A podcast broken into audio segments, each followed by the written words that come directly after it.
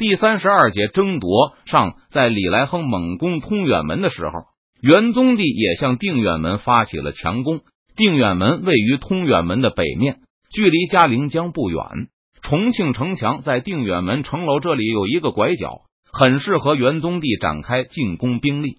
元宗帝没有李来亨和邓明拥有的那种汉阳造单人弩机，不过万县军也有他们的攻城手段。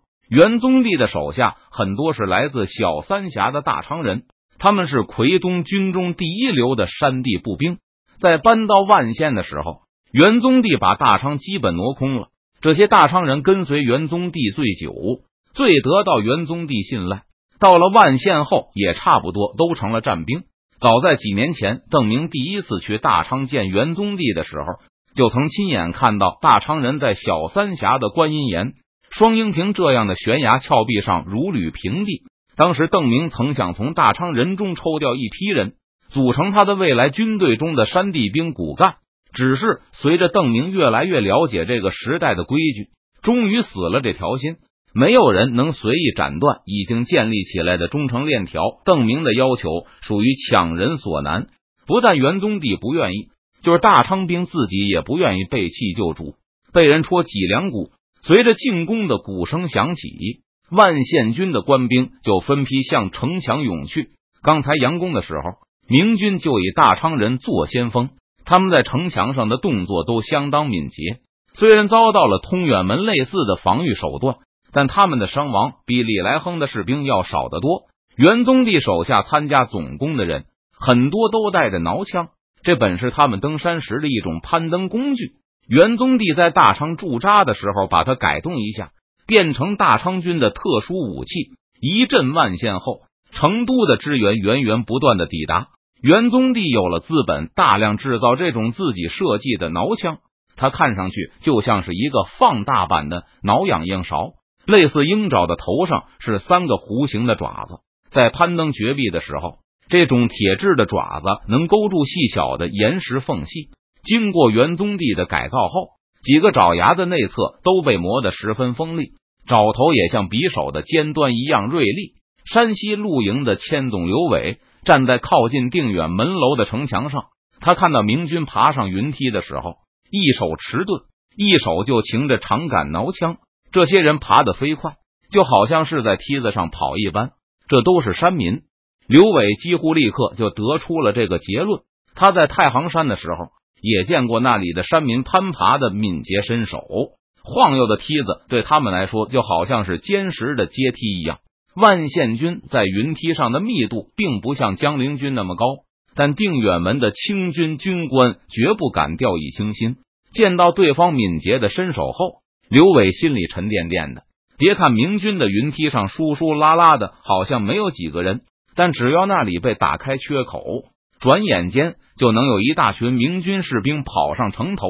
滚木、雷石、废油、沥青。刘伟毫不犹豫的指挥周围的部下，把能用得上的武器一股脑的向城下打下去。期间，刘伟还一次次夹杂在部下之间，探头出去观察战况。就在距离刘伟不远处，他亲眼看到一锅沥青顺着一张梯子倾泻而下时，梯子上面的几个明军几乎在清军投出火把的同一瞬间，爪枪四出，根本不用跳下云梯逃命。而是直接蹦到了旁边的两张梯子上。你们都是山上的猴子吗？刘伟看得目瞪口呆。不过幸好明军不总是有这种运气和如此出色的反应，尤其是清军从射击孔中的狙击和通远门那边一样有效。近距离飞出的弓箭，明军是无论如何也躲不开的。被击中的明军纷纷跌落。不过就是这种时候。有些人还能用那种带爪子的枪救自己一命。明明是平滑的重庆城墙，但明军的爪枪居然总是能紧紧的抓在上面。远处观战的元宗帝每看见一个大昌就不落地，心里就会疼上一下。不仅仅是因为他们伴随自己多年，也是知道这种战士损失了就再也难以补充。大昌人祖祖辈辈在小三峡的峭壁上行走，在悬崖上寻觅。开凿卤泉，背着柴火和卤水来往于山顶和大宁河面上。等他们死去后，也会被子孙用玄棺安葬在峭壁的岩洞中。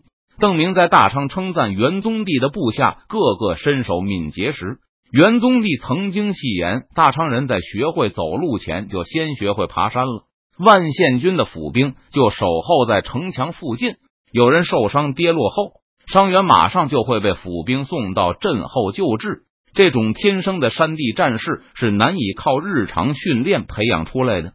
元宗帝镇守万县以来，也称得上是奎东军中财大气粗的一号了。他事先准备了很多草药和绷带，就是为了尽可能的挽救伤员的性命。不过，明军的进展还是让元宗帝感到满意。清军已经因为明军的压力而开始全力防守，而清军的防御手段以及火力位置也都探明了。明军不停射上来火箭，趁着一个间隙。刘伟再次凑到近前，想查看一下明军的攻势。突然，耳边生风，刘伟本能的把头一偏，就看到一道黑影从自己旁边擦过。原来是一杆刺上来的枪。刘伟心里吃了一惊，知道明军的排头兵已经距离强垛很近了，正在那里举着盾牌想爬上来。聚集在墙边的清军士兵正全力用武器敲打着他们的盾面，不许他们更上一步。这时，有些冷枪从盾下边刺上来，也是正常情况。刘伟旁边的清军士兵也同时向另一边避让。看来明军的这一次是落空了。但那道黑影回落时，好像进行了轻微的旋转。在刘伟还不来及庆幸自己的敏捷反应时，抽回的挠枪就顺势勾住了刘伟身边的那个露营士兵。鹰爪一样的三根铁钩子，有两根嵌入了露营士兵的肩部。那个清军士兵先是一惊，然后伸手想去拔出铁钩，但枪杆猛地往回拉，片刻间就把那个士兵拉得双脚离地，好像要把他拖出城墙一般。刘伟和身后的一个人同时伸出手，拉住了那个被勾住的士兵的背心。他感到有一股大力从手臂上传来，把他也拖得向前挪动，好像盾牌下不止一个人在拉枪杆似的。刘伟不得不伸出一只脚蹬在墙垛上，才止住去势。这时，那个被拉住的清军士兵突然发出惨叫声，挠枪的尖头刺穿了他的棉甲，将甲片压入他的肌肉里。枪杆一晃一晃的，那个拽着他的明军显然意识到自己已经捕获了猎物，就双脚悬在梯子上，还左右摇摆，以加剧下坠之势。清军士兵已经扔下了手中的武器和盾牌，双手攥着枪杆，但仍不能阻止爪子尖继续刺穿他的肩背上的肌肉。这个清军士兵发出骇人的大叫声，可无论他如何奋力的扭动，都只能让铁钩子从背部向着他的肺部更加深入。在刘伟脚边，突然也发出一声大叫，这是一个刚刚完成射击的弓箭手，在又击落了一个明军士兵后。突然，一杆挠枪从洞中探入，一个旋转就勾住了这个清军士兵的脸颊。在挠枪收回去的时候，这个清军射手也被带着扑向洞口。他一头撞进去后，本来不大的洞口顿时被这个清军射手塞得满满的。刘伟顾不上救援先前那个披甲兵，急忙松开手去拖堵住射击孔的弓箭手。这个射手被从洞里拖出来后。半张脸已经消失不见了，牙床从颅骨上拖出，上面的牙齿和舌头都无影无踪。继续射击，刘伟强压下胸中泛起的恶心，掉头不看那张被撕烂的面孔，让两个武甲兵把尸体扔下城时，先前那个被勾中的披甲兵也已经咽气了，铁钩子刺穿了他的肺，当血液灌进去后，他就失去了呼吸的能力。拖住他的清军士兵先后松开了手，那具尸体慢慢被悬空，然后翻出了城墙。在清军继续向下投石的时候，不时有钩子自下方袭来，一旦咬住清军，就绝不松口。又是一个清军士兵被挠枪勾住了手臂，在这个清军士兵声嘶力竭的呼喊声中，铁钩子慢慢嵌入了他的大臂肌肉中，割断了他的经络。最后，把手臂硬从他的身体上扯下城去。看着那个痛昏过去的士兵，刘伟也不由自主的退后了一步，不打算再去墙边观察敌情了。相比这个露营士兵，那些被勾住脖子的可以称得上是幸运儿了。铁钩子转眼就扯断了他们的颈椎和食道，死的和被枪刺中差不多快。下次再有人被勾住时，刘伟突然想到，不能这么便宜了明军对手。他急忙向周围的部下交代，他刚冒出来的主意，那就是下次要紧紧抓住尸体，然后一起放手，说不定能把明军给砸下去几个，那样也就算是交换了。在刘伟说了一半的时候。射击孔那边又传来凄厉的求救声。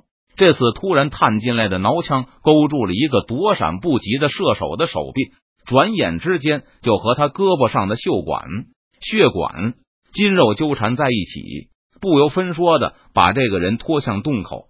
不能挡住射击洞，刘伟大叫一声，飞身而上，拉住那个弓手的另外一只胳膊。已经有几个射击孔被清军士兵的尸体堵住了。也不知道明军到底在他们身下装了什么重物，本来只能勉强把脑袋塞进去的射击孔，硬是把人一直吞到了肩部。